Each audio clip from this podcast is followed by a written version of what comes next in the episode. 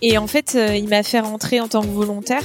Il m'a appris la photo euh, là-bas. Et du coup, ils avaient besoin de quelqu'un les week-ends. Donc, je suis montée à bord, j'ai appris la photo et tout. Et en fait, je me suis dit, waouh, c'est bon, c'est ce que j'ai envie de faire, quoi.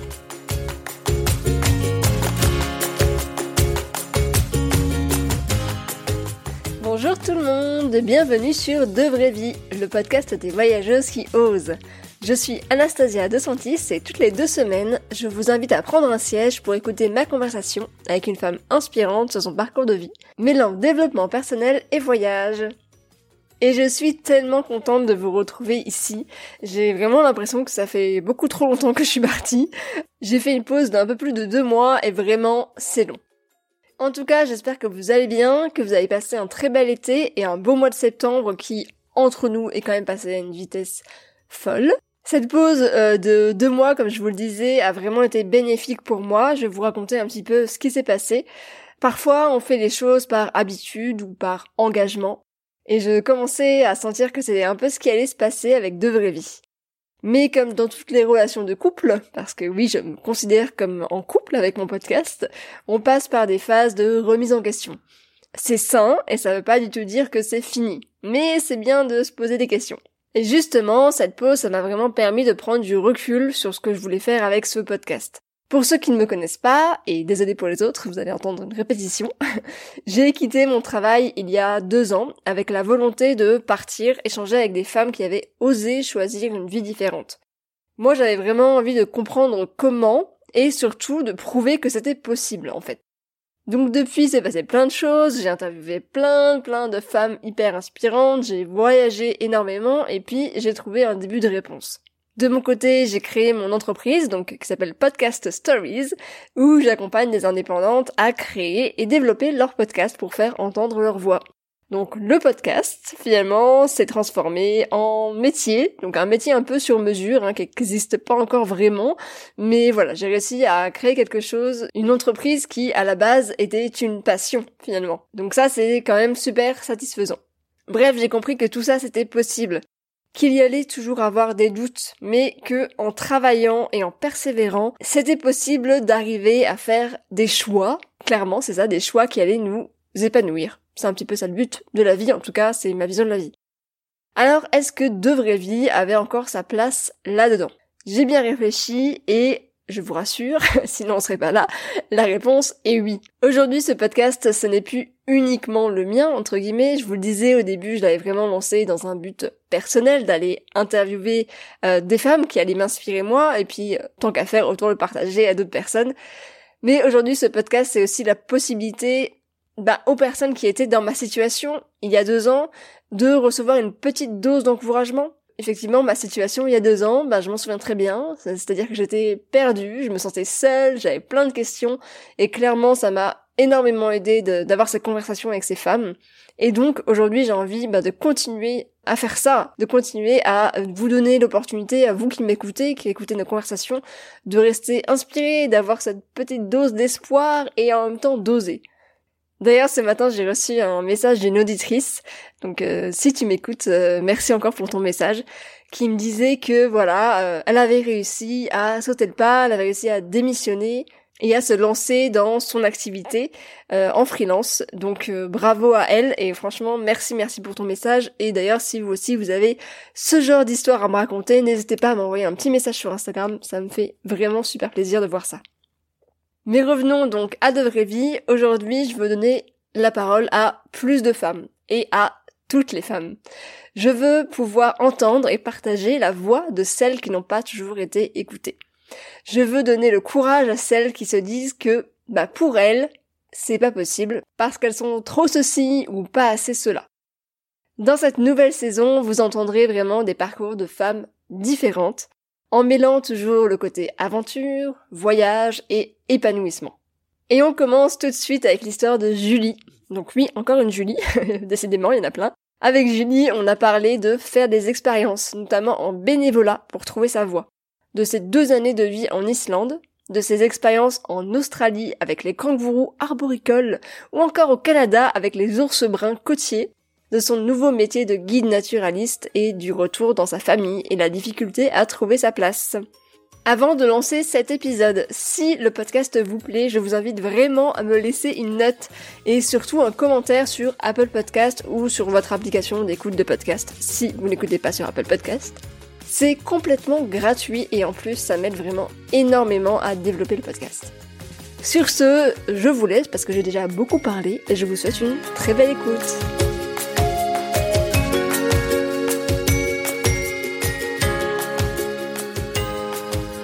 Bonjour Julie. Bonjour euh, Anastasia. Comment ça va? Moi ça va, ça va très bien.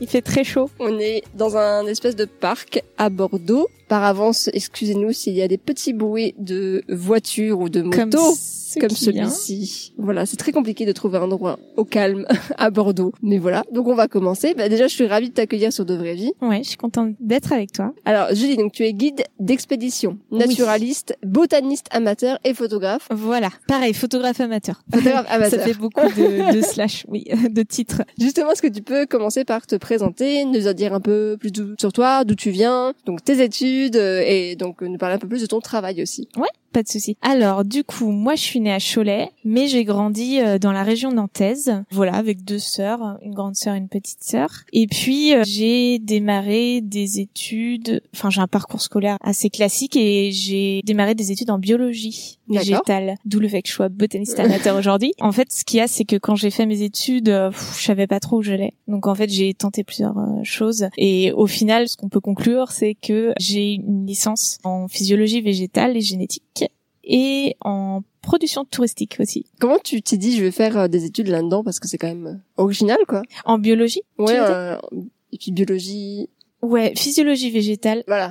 Ça c'est quand même particulier. Bah, je voulais être chercheur, je pense. Bah, j'ai toujours été très intéressée par la nature et je trouve que les plantes c'est vraiment un milieu qui me calme beaucoup. J'étais quelqu'un de très stressé je pense quand j'étais plus jeune, j'adore passer du temps dehors. Enfin, voilà, ça match avec ma personnalité je pense. Et en fait, euh, j'ai dû faire, bon, à l'époque, euh, on donnait pas de nom à ça, mais je pense que j'ai dû faire une sorte de burn-out durant mes études. Ah ouais. Ouais, j'ai validé ma licence, mais euh, tout juste quoi. Je savais pas où j'allais, j'étais vraiment perdue. Donc j'ai fait une année de césure et j'ai tenté genre des écoles de communication et aussi une école de tourisme. Et euh, je pense que je devinais que j'avais envie de voyager quelque part. Je, je, rêvais de partir en fait parce que quand j'étais jeune j'ai jamais vraiment voyagé. Et du coup j'ai fait cette école de tourisme et j'ai eu la licence et bah, je suis partie directement après en Islande. D'accord. Ouais j'étais sur Paris à ce moment-là. Je faisais mon stage de fin d'année à Paris. Et en fait c'était euh, je bossais pour une boîte qui avait une filiale à Reykjavik en Islande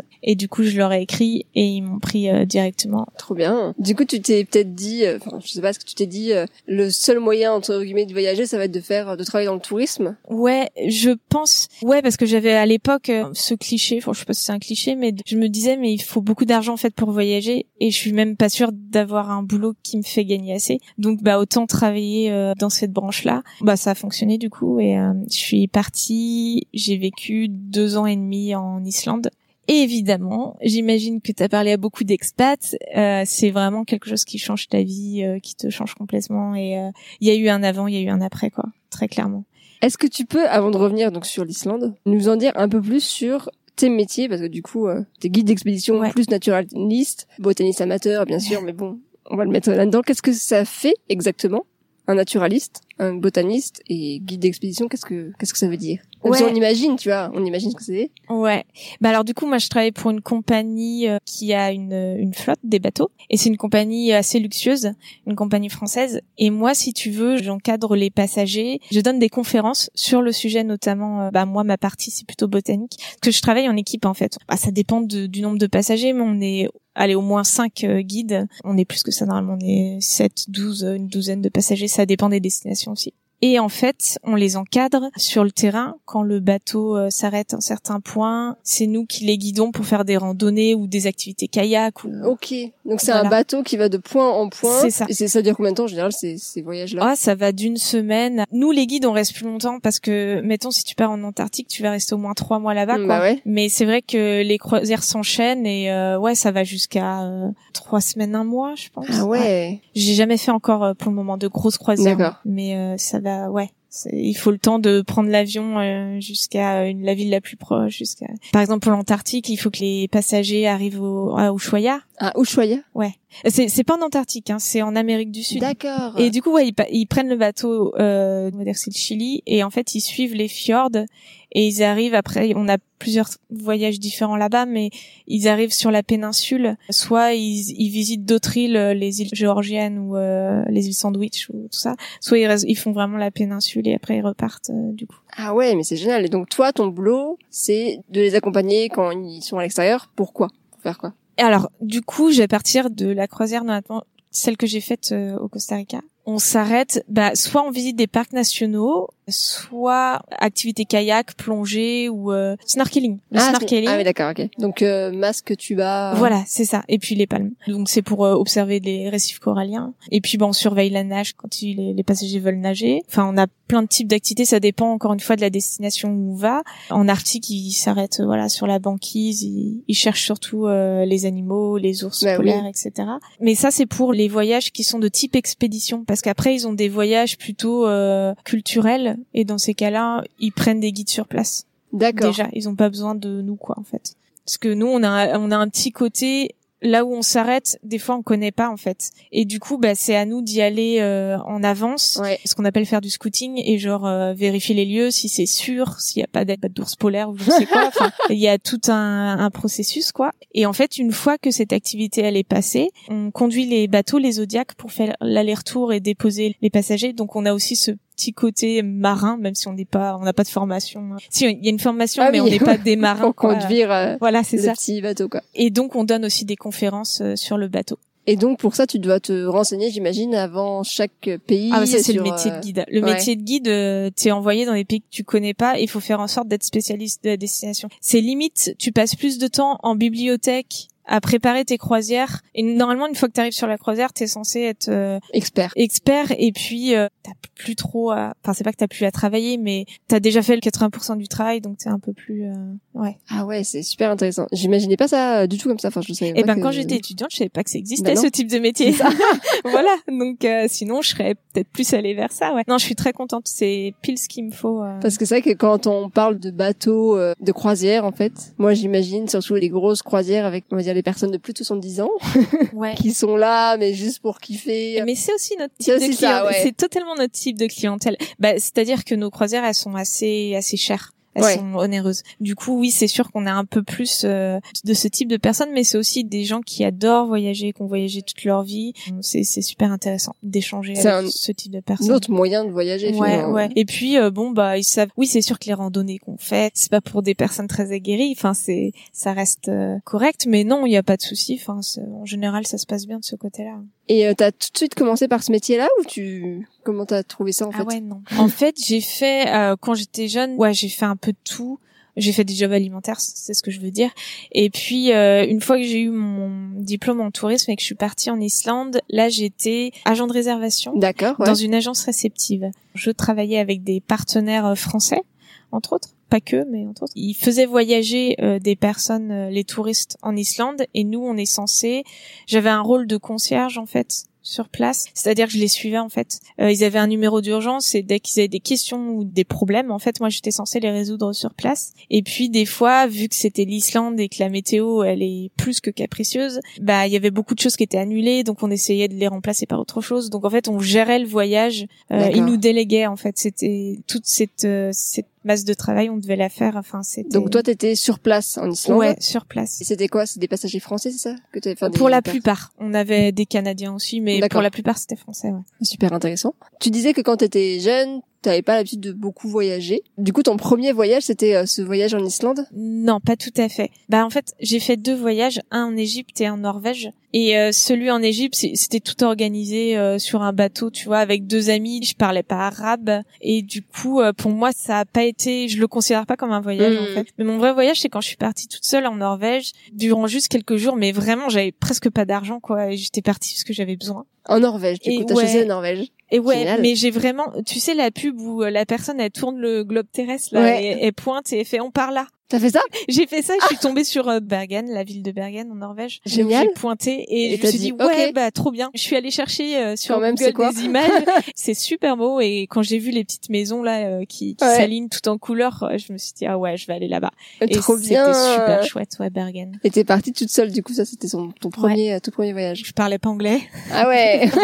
J'avais juste que quelques mots. Alors ouais, j'ai parlé euh, vite fait à des gens dans l'auberge de jeunesse et en dehors, mais très succinctement. Enfin, c'était pas. Et ça, ça t'a donné euh, envie de, justement, de reproduire cette aventure, d'en, faire plus, ouais. Ouais, complètement. J'étais hyper heureuse. Donc t'étais en Islande pendant, tu m'as dit deux ans et demi, trois ans, Ouais, comme ça. ouais. Tu nous en as un peu parlé, mais comment est-ce que tu t'es retrouvée là-bas? Donc c'était un stage, c'est ça? J'avais fait un stage juste avant mon stage de fin d'année et du Ouais. coup c'était pour mon premier job en fait. D'accord. Et t'ont gardé. C'est là-bas où tu faisais ce premier job de booking euh, agent. Ouais, agent ça? de réservation. Comment s'est passée ton expérience là-bas? Comment est-ce que Bah c'était génial. Déjà le premier point hyper important, je pense qu'a tout changé, c'est que euh, quand j'ai passé, donc j'ai fait mon interview par Skype, j'ai bien accroché avec euh, du coup mon patron et en fait euh, bah ouais, il a tout réglé avant mon arrivée, il m'avait trouvé un appart. Ah ouais, ça c'est cool. Ouais, et il avait payé le premier mois. Non mais euh, oui. Sympa ce patron.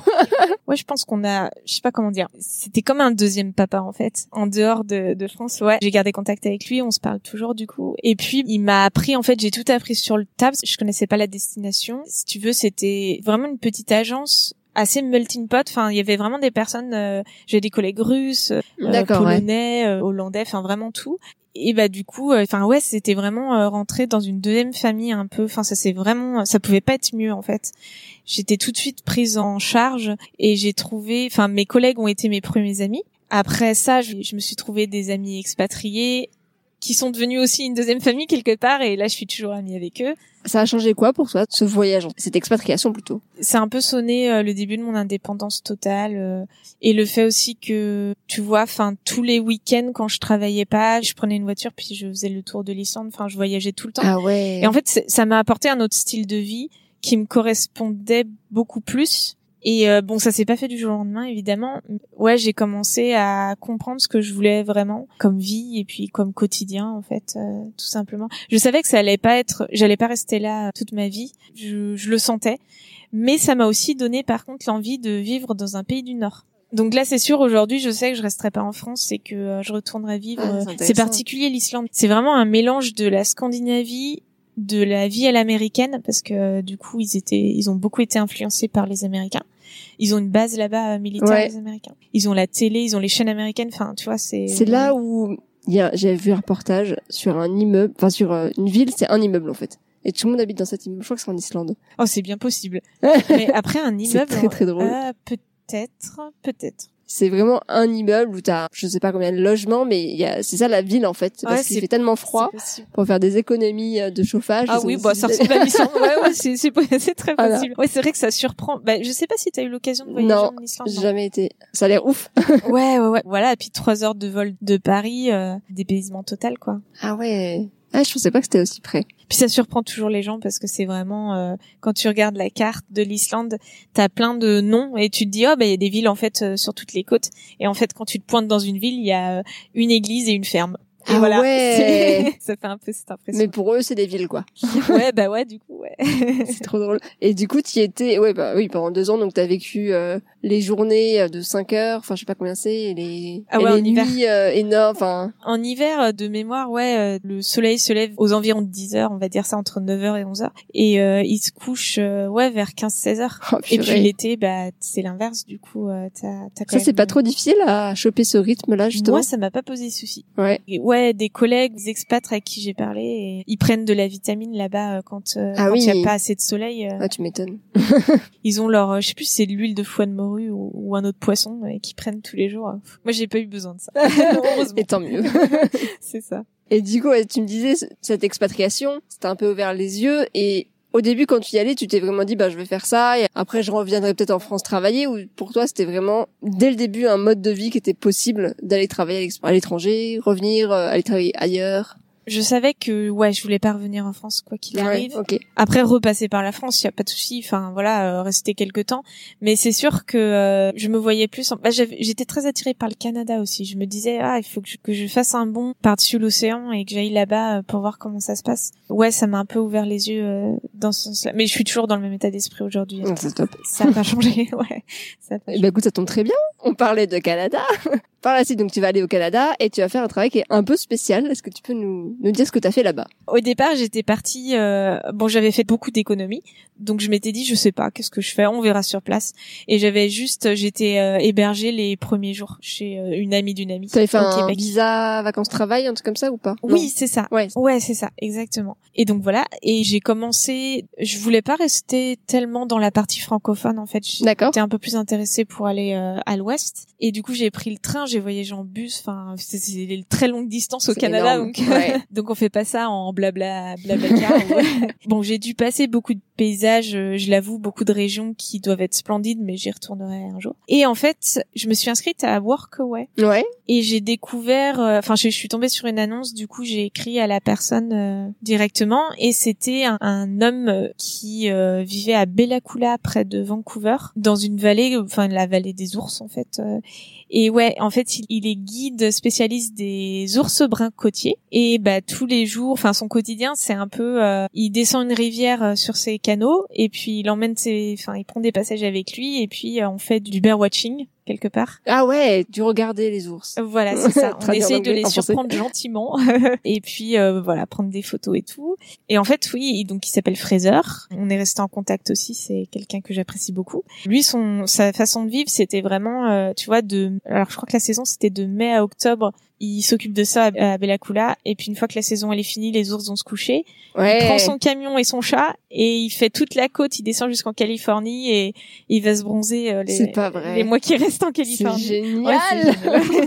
Sa vie fait rêver, dis donc. Peut-être qu'il m'a aussi un peu inspiré de ce côté-là.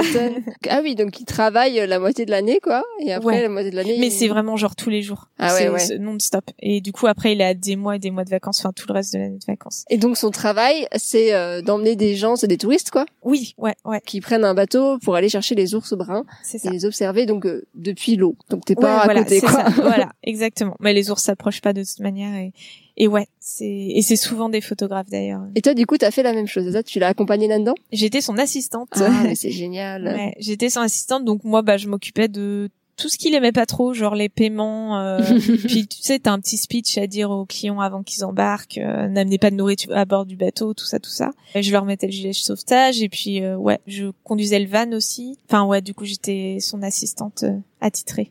Ça, c'est ça, c'est quand même ouf, quand même, de se dire que t'as fait ce boulot, quoi. Mais c'était quand même, du coup, en lien avec ton activité de naturaliste. Ah oui, parce qu'il y a un morceau que je t'ai pas dit aussi, Ah. pourquoi je suis partie et tout.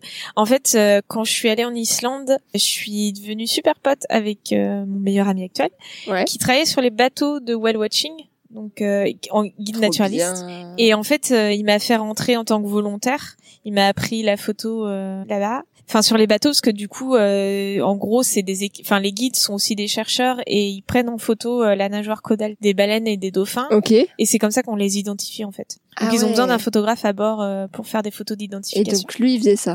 Photo de... Ils faisaient ça et du coup ils avaient besoin de quelqu'un les week-ends donc euh, je suis montée à bord j'ai appris la photo et tout. Et en fait euh, je me suis dit waouh c'est bon euh, c'est ce que j'ai envie de faire quoi. Ouais. enfin pas forcément la photo mais euh, le fait d'être guide parce que je me suis mise à traîner avec toute sa bande de guides et j'avais genre des étoiles dans les yeux à chaque fois que je les entendais parler. Et en fait du coup quand j'ai quitté l'Islande et que je suis allée au Canada mon but c'était vraiment de passer de mon travail de bureau à un travail à l'extérieur en extérieur euh, en tant que guide C'est la rencontre avec Guillaume qui t'a permis de trouver ta voie, finalement. ouais ouais Parce que t'as voulu faire un truc euh, de manière volontaire. euh. Et là, tu travaillais encore en parallèle dans ton agence ou pas Ou t'avais arrêté? Celle d'Islande? Ouais. Euh, non, je travaille plus. Non, j'avais Ouais. vraiment quitté. euh, Mais ça, c'est intéressant, tu vois, parce qu'on parfois on, on hésite à faire des choses gratuitement entre guillemets, ou en tout cas à faire des expériences euh, qui vont pas nous rapporter d'argent, mais où tu vas tellement apprendre en, en faisant un truc euh, voilà où, tu vas être volontaire, où tu vas aider dans une ferme et puis tu vas rencontrer des personnes et ces personnes-là vont t'aider euh, à trouver autre chose et en fait euh, tu vois je me demande si c'est pas une mentalité française.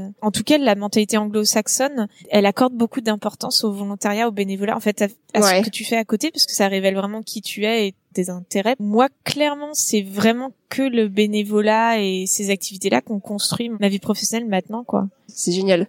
Il faut, il faut le dire parce que c'est vrai qu'on hésite souvent. C'est comme ce podcast, par exemple. C'est le moment où je, te, je raconte un peu ma vie. Vas-y, vas-y. je te laisse la parole. Quand j'ai démissionné et qu'on m'a dit, bah, tu vas faire quoi? Je dis, bah, je sais pas, mais je vais lancer un podcast. On m'a dit, ah ouais, mais tu vas pouvoir te rémunérer avec le podcast? C'était genre une des premières questions. Et j'étais, bah non, euh, pas tout de suite. Euh, là, c'est, mon but, c'est pas ça. Mon but, c'est vraiment d'aller m'inspirer. Et effectivement, le fait de faire ce podcast m'a permis de rencontrer des gens déjà absolument géniaux, de me faire des potes, et puis aussi de, m'aider à trouver ce que j'allais faire de ma vie. Et au début, euh, tout le monde était là, ouais, mais attends, comment tu vas gagner ta vie? Enfin, en gros, l'argent, c'était vraiment le truc principal, quoi, quitte à faire un truc que t'aimes pas. Et, en fait, quand je parle avec des gens, je me rends compte que bah, quand tu fais des expériences comme ça, où t'es volontaire, ou effectivement sur le moment où tu gagnes pas d'argent, où tu fais un projet qui effectivement te rapporte pas d'argent de suite, après ça te rapporte forcément un truc. Et ça t'aide peut-être même à gagner euh, du temps, euh, et puis à trouver quelque chose qui t'épanouit. Ouais, je suis assez d'accord. Après, c'est vrai que, enfin, l'argent, euh, on va pas se leurrer, c'est important aussi, oui, c'est sûr. On en a besoin. Ouais, voilà. Mais moi, ce que, ouais, si un conseil à apporter, c'est vraiment, euh, bah ouais, trouve-toi un backup ou un métier euh, qui t'apporte de l'argent, mais enfin, vraiment, fais-le juste parce qu'à côté, t'as autre chose mm. qui t'intéresse et je sais pas, moi, ouais, au bout d'un moment, euh, ça porte ses fruits. Quitte à prendre un travail alimentaire, un moment. Euh. Mais c'est vrai que je suis d'accord avec toi, on peut pas non plus vivre sans argent. Mais par contre, on peut vivre avec moins d'argent. Ah oui, bah c'est ce que j'allais dire en fait. Ouais, totalement. Je suis assez d'accord avec ça. Je sais pas si c'est juste moi. En fait, j'ai pas besoin d'énormément. Euh, je me rends compte que bah si déjà t'as ton boulot qui t'intéresse et que vu que moi j'adore être dehors et faire des activités en extérieur, bah ça coûte pas aussi cher que aller au cinéma, euh, manger au restaurant et tout ça. Tu peux t'arranger quoi. C'est pas parce qu'on n'a pas beaucoup d'argent qu'on est malheureux. Ouais, complètement. On va continuer après le Canada vient l'Australie, l'autre côté. Juste à côté, la porte d'à côté. Pour du coup là faire aussi un travail qui est super original puisque tu vas travailler avec une spécialiste des kangourous arboricole. Voilà. Est-ce que quand tu as reçu euh, en fait, tu savais que ça existait les kangourous? Non, je sais, je ne sais toujours pas ce que c'est d'ailleurs. Personne ne parle de. Euh, bon, c'est une, c'est une espèce euh, de kangourou, mais qui vit dans les arbres du coup. Ah, c'est ça. Ouais, totalement. C'est la famille des kangourous, mais ça se rapproche un peu des koalas dans leur façon de vivre. Trop bien. Ouais. bah, j'en avais jamais entendu parler non plus. D'ailleurs, quand j'ai parlé à des Australiens après ça, euh, il y en a qui savaient pas ce que c'était non plus. Tu les trouves vraiment dans une région euh, du nord-est de l'Australie ben autour de Cairns en fait, Ok. dans le Queensland. Puis t'en as aussi en Indonésie et en Nouvelle-Papouasie. Comment t'as trouvé ça en fait? Euh, Bah du coup j'étais à Melbourne, j'avais rejoint euh, une connaissance là-bas et je savais pas trop ce que j'allais faire encore une fois vu que j'organise rien. Et je suis tombée sur une annonce. Je crois que c'était sur un forum sur Facebook. Euh, voilà, bah elle disait que c'était assez urgent, qu'elle avait besoin de mains supplémentaires pour l'aider à gérer le refuge. Mais c'était nettoyer les cages, donner à manger aux, aux kangourous, puis participer au sauvetage des fois aussi. Et du coup, j'ai dit que j'étais dispo et prête à l'aider tout ça. Et ça devait, au départ, je m'étais dit, bon, c'est pas rémunéré, donc je vais rester hmm. peut-être deux semaines, un truc comme ça, et je vais essayer de me trouver autre chose. Puis au final, je suis restée sept mois.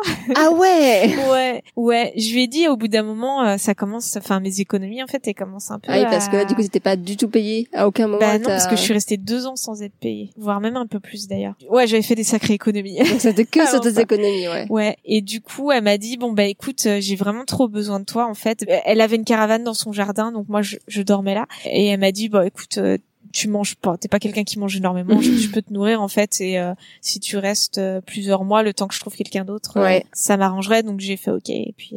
D'accord. Donc tu travaillais dans ce refuge tous les jours, genre de ouais. de quelle heure à quelle heure? C'était alors j'avais le choix de commencer à l'heure que je voulais, mais je voulais commencer tôt. Du coup, il me semblait qu'en général je commençais à 7 heures du matin. D'accord. Et je finissais autour de 14 heures. Ça, c'était le temps de nettoyer les cages et de donner le petit déjeuner. Oh. Ouais. et ensuite, je recommençais. Enfin, de 14 à 17 heures, j'étais tranquille. Et puis après, de 17 à 18, on donnait le dîner. D'accord. Ça, c'était quand il y avait pas de sauvetage. Donc ouais, ça prenait pas mal de temps, mais voilà. Moi, j'aime bien les activités un peu euh, physiques. euh. Et là, t'étais dans la nature ou c'était quand même pro- Ah ouais, non, c'était. En fait, rien, elle et ouais. son mari, donc c'était Karen et Niels, et en fait, ils ont acheté euh, des hectares de forêt, la forêt primaire là-bas. On euh, peut acheter de la forêt? Bah là-bas, ouais, Ah apparemment. ouais. Enfin ouais, du coup c'est des terrains, tout est je pense. Enfin c'est c'est un endroit où t'as quand même de l'exploitation agricole, des fermes et tout. C'est très vert le Queensland. Et en fait eux ils ont choisi d'acheter des hectares de forêt pour ne pas y toucher et pour euh, préserver justement euh, ces lieux euh, puis les animaux plutôt qu'ils l'habitent. Et donc on était à l'orée de la forêt. Ouais j'ai vu euh, peut-être deux fois des euh, cassoirs. Comment tu dis en français? Alors là, Tu sais ça ressemble à des émeux. ouais. Bah non, ça, ça se dit cassoir. Oui, c'est cassoir en anglais. Donc c'est des cassoirs. C'est des oiseaux euh, immenses avec euh, une corne sur la tête, un peu, un casque plutôt. Je n'ai jamais entendu Ah parler de ça. C'est génial. Les photos et euh, ça peut être dangereux. Enfin, ils ont pas peur des humains en tout cas, dans tous les cas. Et euh, des fois, ça peut être dangereux, mais euh, bon là pour le coup, ils traversaient notre jardin puis ils continuaient euh, leur chemin c'est euh, trop bien. dans la forêt. Et c'est ouais, genre euh, un c'est animal préhistorique, quoi. un peu, mais totalement. Ça ressemble vraiment à un vélociraptor, je dirais. c'est trop bien. Et en fait, c'est- oui, c'est pareil. J'ai, enfin, il y avait des serpents euh, des fois qui s'invitaient euh, dans, bah, dans ma salle de bain, Ah, c'est tout ça. l'Australie. Mais j'ai trouvé qu'en fait, enfin, ça m'a fait beaucoup prendre de recul sur les animaux sauvages parce qu'on dit toujours que l'Australie c'est vraiment le berceau des, des animaux les plus dangereux. Et en fait, on se rend compte que, ben, en fait, ils ont autant peur de nous que que nous on a peur d'eux et ils étaient pas si dangereux que ça envers les êtres humains. Enfin, Ouais. en tout cas, les serpents que j'ai croisés, et les et tous ces Ils animaux, les grosses araignées et tout, ouais. bah franchement non, jamais eu de soucis. Il y a des fois, mais je je nettoyais une cage, je me retournais et je voyais qu'un serpent me regardait, mais genre il approchait pas quoi. C'est il faisait son sa vie, il continuait son chemin. Et du coup, euh, au bout d'un moment, j'avais plus peur de rien. J'ai l'impression, euh, j'étais assez euh, immunisée comme une vraie euh, australienne, on va dire. Ah ouais. Genre, tu chopais des araignées comme ça, allez. Peut-être pas. Michel. Mais, euh, mais disons que j'ai avec mon petit râteau là, je l'ai je l'ai poussé, euh, Ah mon dieu. je un peu. Ah, c'est pas mal ça pour quelqu'un qui a peur euh, comme moi par exemple. Ouais, tu devrais aller en Australie, ça t'immuniserait euh, totalement. Je Et c'est vrai que déjà en Asie, il y a des fois quelques trucs où t'es là un peu. Au début, t'es, Ouais, tu crises quand t'en trouves dans ton lit par exemple, et puis après t'es là. Bon, les gars, allez, poussez-vous. Exactement. Ok, super. Et donc, les kangourous arboricoles, après ça, c'est juste après ça donc que tu vas devenir guide sur les bateaux de croisière, donc au Costa Rica et au Panama aussi. Ouais, c'est ma première croisière que j'ai faite. Ouais. J'ai traversé le canal de Panama.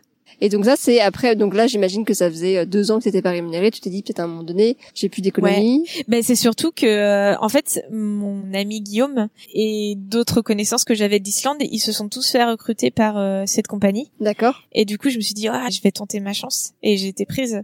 Je suis encore débutante, hein. j'ai le même poste que les gens euh, que je vénérais euh, en Islande donc je suis très très Ah, heureuse. t'as dû ouais. fêter quand t'as quand t'as eu la réponse. Ah ouais, j'étais très contente.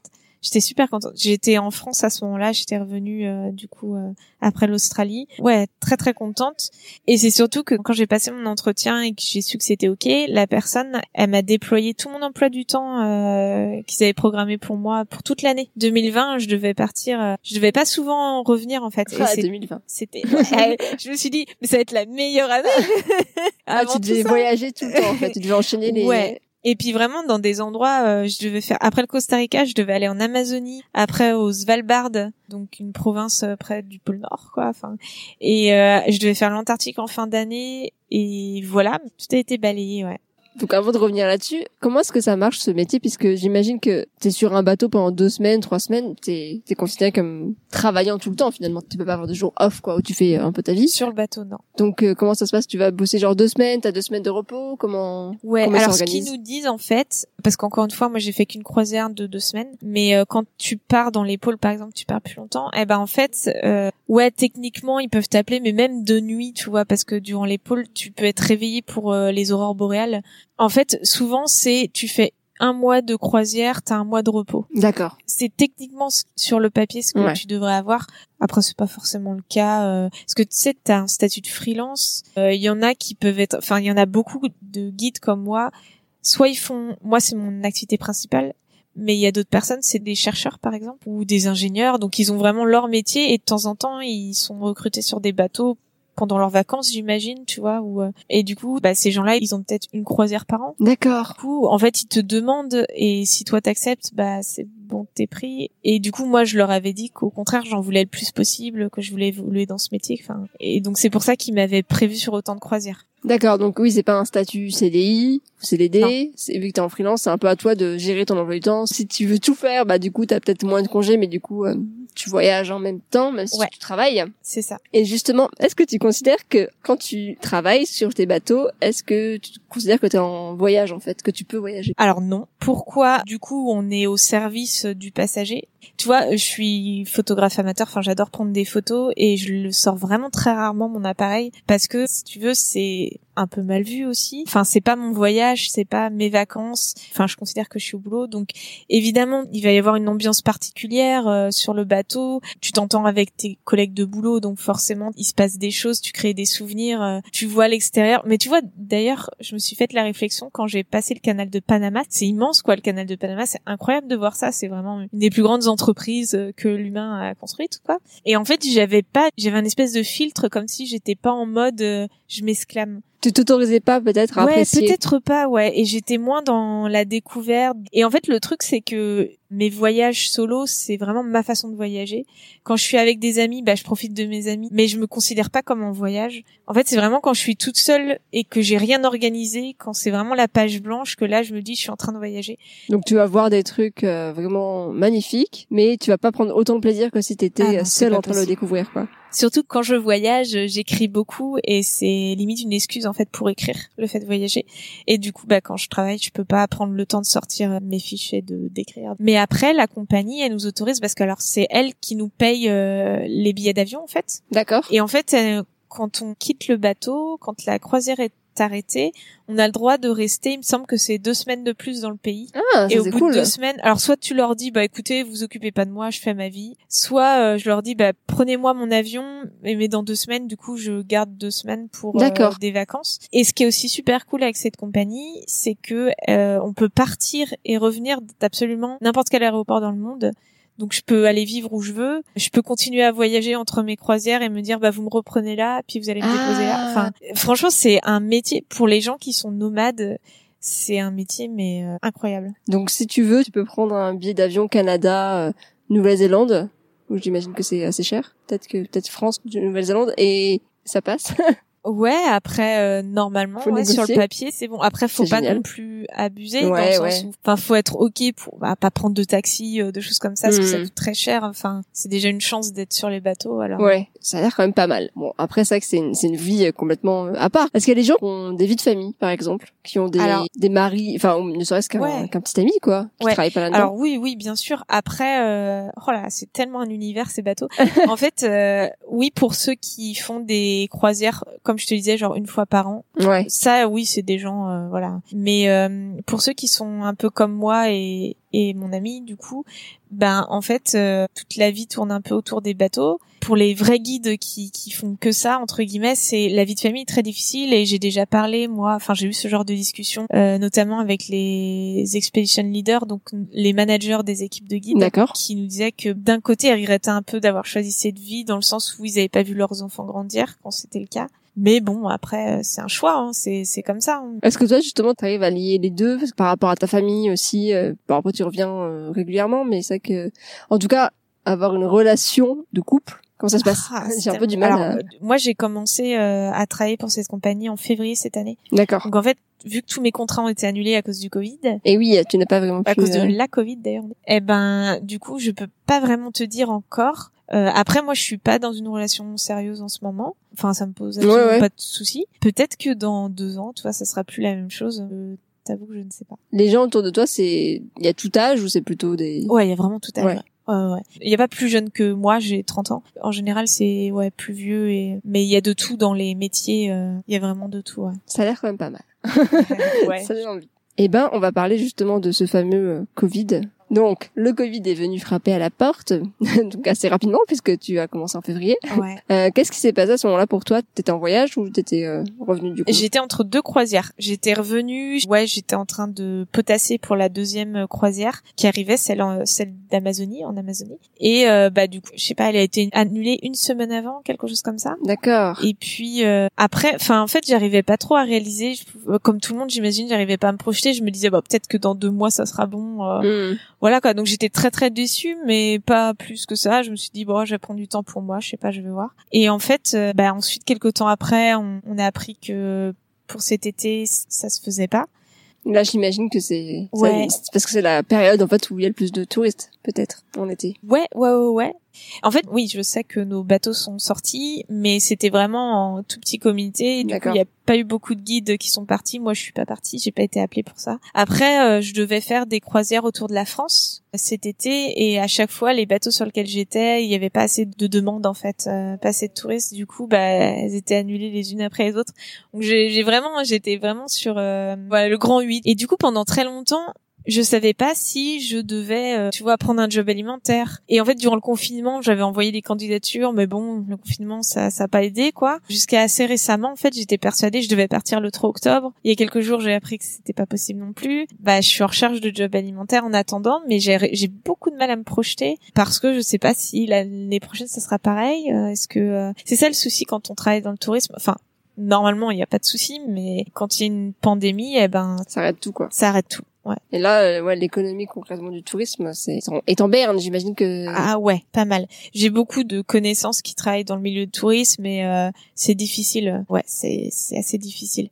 Et puis en plus de ça, j'ai cette frustration d'être sortie de plus de deux ans de voyage où j'étais pas payée et j'allais enfin être payée une année. ah purée. Et en plus, je débutais. et, Enfin, je dois me faire encore au métier, tu vois. Ouais, c'est c'est une frustration Ouais. quoi de pas pouvoir euh, travailler. Et... T'as fêté, euh, ouais, je suis enfin prise, etc. C'est ça. Bien. C'est ça. Puis sans compter que dans ma famille, il y en a beaucoup qui ont ce mode de pensée de, enfin sans me le reprocher en fait, mais juste euh, qui sont inquiets pour moi parce que euh, ouais, t'as fait deux ans de bénévolat, déjà ça c'était pas terrible euh, dans le sens où j'étais pas payée et là bah du coup ça leur donne raison quelque part parce que tu vois dans quelle situation tu te retrouves et ouais c'est un peu difficile aussi, il y a ça qui se rajoute au reste quoi. Faut juste pas perdre espoir. Là justement, on va en parler. Décidément, on n'arrête pas d'enchaîner. S'enchaîne magnifique.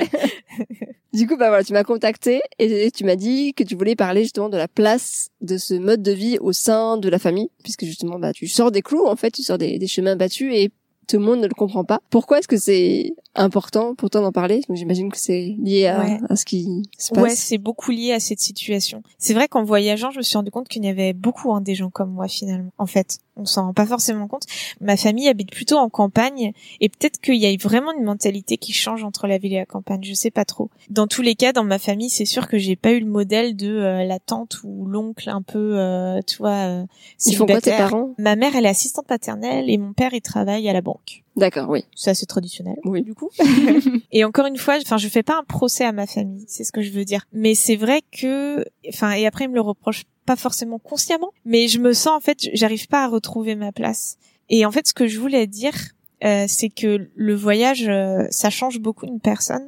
Quelquefois, ça la change vraiment beaucoup, beaucoup. Et quand on revient au sein de sa famille, on se rend compte qu'on n'a plus le même euh, type de pensée, de conditionnement quelque part, je sais pas trop. Et quand on revient au sein- de sa famille, on n'a plus vraiment euh, le même type de de jugement ou de, je sais pas, de ouais, de pensée, euh, De raisonnement. de raisonnement, ouais. voilà. Et du coup, quelquefois, ben, on n'arrive plus à retrouver euh, sa place en fait au sein de la famille. Et on a un regard tellement extérieur aussi aux, aux choses. euh, Enfin, ah, il faudrait que je te donne des exemples en fait. mais- Bah moi je comprends complètement et je pense que les personnes qui vont écouter ce podcast comprendront aussi puisque la situation on l'a vécu plein de fois. En fait toi tu évolues parce que justement tu t'enrichis en rencontrant des nouvelles personnes, ouais. en voyant des trucs de ouf et même en, en changeant ton mode de En vie ayant quoi. plus confiance en soi Ouais. aussi et beaucoup de ouais. Et ceux qui bougent pas en fait parce que c'est tu parlais de la famille mais c'est pareil avec les amis. ouais. Moi j'ai eu ça aussi. Euh, Ouais, bah ouais. En fait, ils restent, c'est un peu, même si évidemment les années passent, mais euh, ils restent dans ce même mode de vie au même endroit, en voyant les mêmes choses, en faisant le même ça. travail,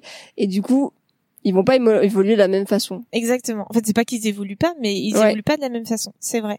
Toi, t'as eu des remarques? Quand t'as fait des, bah, tu disais tout à l'heure euh, sur. Euh, bah, en fait, simplement le fait que j'évolue pas dans un modèle préétabli, dans le sens où j'ai pas euh, un copain avec mm. lequel j'aime marier et avec qui je projette d'avoir des enfants et puis le boulot le CDI tout ça et en fait ouais le fait que ben, rien que le freelance du coup on sait pas euh, c'est très instable ouais ouais pour s'acheter un appartement ou autre on n'a pas le dossier le plus facile à vendre en fait dans la société je trouve et en fait, je dois encore être un peu influencée par ça. Et il y a plein de fois où j'ai des doutes, où je panique, où je me dis, mais en fait, bon, bah, je fais ça deux ans et après je me range, quoi, parce que tic-tac, quoi, l'horloge. Euh, il faut sans cesse que je me souvienne euh, de ce que je veux vraiment. En fait, ce qu'il y a, c'est que je trouve que ce qu'on souhaite pour nous, nos désirs, ce qu'on ce qu'on rêve de faire, ça s'oublie tellement, ça devient tellement tenue et ça disparaît presque quand je reviens en France en fait. C'est plus aussi marqué, c'est bizarre. Hein. c'est vraiment, j'ai l'impression que je je sais plus c'est quoi que je veux vraiment, mais c'est parce que je suis encore trop influencée par. Euh, ah, c'est vachement intéressant. Par ce qui m'entoure. Mais c'est bien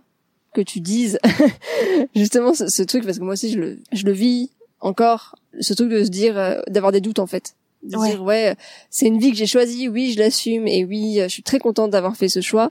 Mais clairement ouais il y a des jours où bah t'es complètement en doute parce que oui effectivement c'est pas le truc le plus sûr du monde mais en même temps c'est ce qui te rend heureuse. Ouais. C'est un peu compliqué d'être euh, t'as un peu le cul entre deux chaises j'ai l'impression de... exactement. Mais il y a aussi des modèles de personnes que je, que je connais autour de moi qui sont freelance qui voyagent mais qui arrivent à, à gagner bien leur vie. mais c'est vrai que le freelancing, de toute façon, de toutes les manières, c'est instable, quoi. Mais cela dit, si on le rapproche du CDI, quand tu vois, bah, justement par rapport au Covid, plein de gens ont perdu leur boulot. Donc, est-ce que c'est pas instable ça aussi quelque part? Tu peux te faire virer. Ah, mais de toute façon, il n'y a pas de solution, je pense, où tu t'es protégé de des événements extérieurs. ça, ça c'est sûr. Hein. On n'a pas de solution. Il n'y a pas de la solution idéale. Mais c'est vrai que c'est intéressant d'en parler et de se dire, bah ouais, euh, clairement, parfois j'ai des doutes. Même si euh, t'as beau être sûr de ton choix, surtout quand tu reviens, surtout quand t'es avec tes proches, ta famille et amis. Moi, je, comprends complètement ce que tu veux dire. Quand t'es entouré en fait de personnes, bah, comme là quand t'es en, sur ta croisière, t'es avec d'autres personnes qui pensent la même chose que toi. C'est pareil quand t'es en voyage, donc c'est beaucoup plus facile quand tu reviens dans un, environnement qui n'est pas forcément adapté pour toi. C'est ça. c'est très difficile. Exactement. Et je me dis, bon, je me rappelle la dernière, euh, au dernier repas de famille, c'est vrai que quelqu'un, donc une personne de mon âge finalement, un cousin, avait fait la remarque, euh, je sais plus c'était quoi exactement la discussion, mais c'était, euh, de toute façon, on sait comment ça se passe. Enfin, il va rencontrer quelqu'un, il va avoir des enfants, et du coup, on partage tout ça. Et moi, j'étais vraiment, j'étais invisibilisée, quoi. J'existais pas. Ah ouais. Enfin, ma situation, elle n'existe pas dans leur tête, quoi. Après, euh, j'imagine que je jette pas la pierre. Je dis pas que, enfin, la façon de vivre des gens, euh, ça apporte rien. Ils ont, ils ont tort, etc. Euh, non, non, c'est, enfin, ça a des, des bons côtés. Ils ont aussi, j'imagine, leurs doutes, etc. Mais c'est juste que j'ai l'impression d'être invisible ou un peu ou, ou de me tromper, juste parce que ça me rend heureuse de vivre comme ça. On te le fait comprendre, quoi. Ouais, mais là, j'ai pas non plus la solution. je cherche des réponses si quelqu'un a la solution. qui nous disent.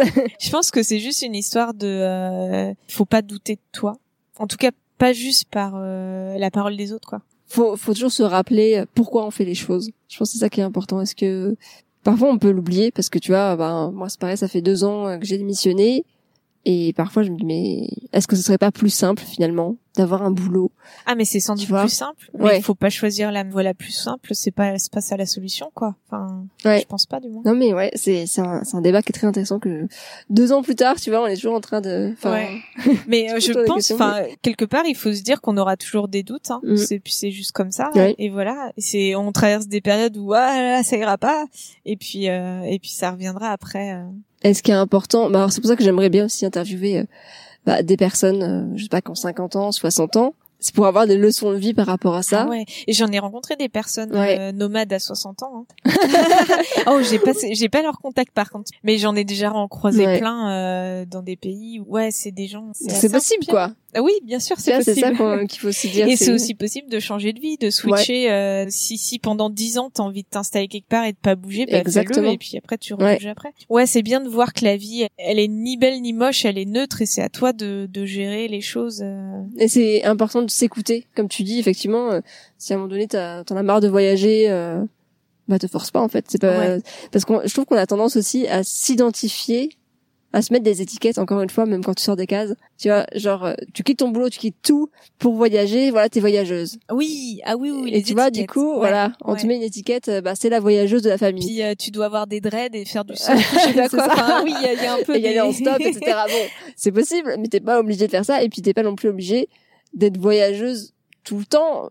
Et tu peux être de temps en temps voyageuse, de temps en temps entrepreneur, de temps en temps euh, salarié, enfin. Ouais, et puis ça libère un peu euh, du coup de, de se dire que c'est possible finalement. Ouais. On n'a pas à choisir une case plutôt qu'une autre. Faudrait que tu interviewes, je pense, des, des personnes qui voyagent en famille aussi. Ça doit Ouais. être super. cool, C'est prévu. Ah, ouais. ah, génial, Trop bien. Oui, c'est ça, c'est en fait faire euh, tous les âges. Parce que effectivement, bah, j'ai beaucoup de personnes euh, jeunes, euh, ou voilà, enfin de notre âge à peu près, tu vois. Et c'est vrai que la question se pose souvent et revient souvent pour bah, justement par rapport à la vie de famille, par rapport euh, à l'éducation des enfants, euh, ce genre de choses. euh, si tu veux des enfants, si t'en veux pas d'ailleurs aussi. Bon, ok, super. Euh, écoute, j'ai des petites questions de fin. Ah oui, d'accord. Euh, sauf si tu as encore des choses à rajouter euh, à ce sujet. Bah écoute, en fait c'était juste un message pour dire euh, à des personnes qui se ressentent un peu euh, des doutes comme ça, qui ressentent des doutes, euh, bah de tenir un petit peu et puis euh, de tenir pour eux et euh, Mm. de se rappeler que de ce qu'ils veulent vraiment et D'accord. Eh ben ça tombe bien parce que c'était euh, quel conseil tu donnerais à quelqu'un dans ta situation? ah bah voilà. Donc voilà. Ben en fait, moi je dis euh, vraiment trouver des personnes qui ont le même style de toi et vraiment se- passer du temps avec eux parce que ça fait vraiment du bien. Moi, je suis contente Mm. d'avoir mes amis qui soient comme ça. Ça permet de te ressourcer parce qu'il faut voilà. et je pense que ça c'est pas négligeable quoi. Super, parfait. Quels sont tes prochains projets? Du coup, euh, ben là c'est encore peut-être un peu flou, mais je crois que tu me parlais d'une croisière à moins que qui a été décalée. Elle a été annulée celle du 30 Annulée octobre. complètement Ouais, après j'ai postulé à notamment en Finlande. Tu sais, la Suède, elle ferme pas ses portes. Elle a, elle a une autre politique un peu de gestion de, de cette crise et du coup c'est plus facile d'aller voyager là-bas. Et bien. la saison hivernale, euh, bah, t'as toute la région de la Laponie qui est ouverte avec plein d'activités à faire là-bas. Donc j'ai candidaté pour la Laponie finlandaise. Pour faire quoi du coup? Oh, c'est guide euh, safari. Ça s'appelle guide safari. Ouais. du coup, on va voir si je fais l'affaire. Euh, Je les rappellerai bientôt. Et euh, après, je- je- j'ai aussi candidaté pour des jobs alimentaires en France. On sait jamais. Et puis, euh, pourquoi pas refaire un workaway euh, si jamais euh, ma compagnie me rappelle pas tout de suite. Donc t'as quelques quelques ouais, j'ai quelques quoi. options. Ouais. ouais, ouais. Trop bien. Ok, et ben du coup on arrive à la fameuse question de fin que tu avais préparée, je crois. C'est quoi pour toi la vraie vie? Tout à l'heure, je disais que euh, tu vois la vie, elle est ni belle ni moche, elle est vraiment neutre et toi t'en fais euh, c'est à toi de te battre en fait pour euh, faire ce que tu as vraiment envie de faire. On peut voir la vraie vie, enfin ce que tu appelles la vraie vie comme ça, c'est juste une vie qui te ressemble et dans laquelle tu t'épanouis malgré les événements extérieurs, tu as quand même une partie que tu peux contrôler et euh, et voilà, fais avec et fais en sorte qu'elle te ressemble. Super, Ouais. trop bien. Bah, merci beaucoup Julie. Ben merci. J'étais ravie d'avoir cette conversation avec toi Ouais, moi aussi. dans cet endroit. Magnifique, on a plus de moustiques, c'est parfait. Ils sont partis. T'as pas de réseau social toi, enfin où tu veux qu'on te suive quelque part ou? Ouais, après j'ai un j'ai un compte Instagram. C'est alors après c'est super spécifique. Hein. C'est je fais de la photo de forêt. Ok. Donc pour ceux que ça intéresse. Voilà, si on veut te suivre, Ouais, c'est euh, Julie photographie. Forest. Il y a un truc Julie avec Forest. Forest. Ah, mince, je le connais pas par cœur. Julie.forest. Point Point photographie. photographie, avec un Y. Et donc tu t'es spécialisé dans la photographie de forêt. Voilà, c'est ça. C'est effectivement original. C'est- voilà, comme, tout le reste en fait. hein. spécifique. ouais. Trop bien. Eh ben génial. Merci beaucoup. Merci à toi.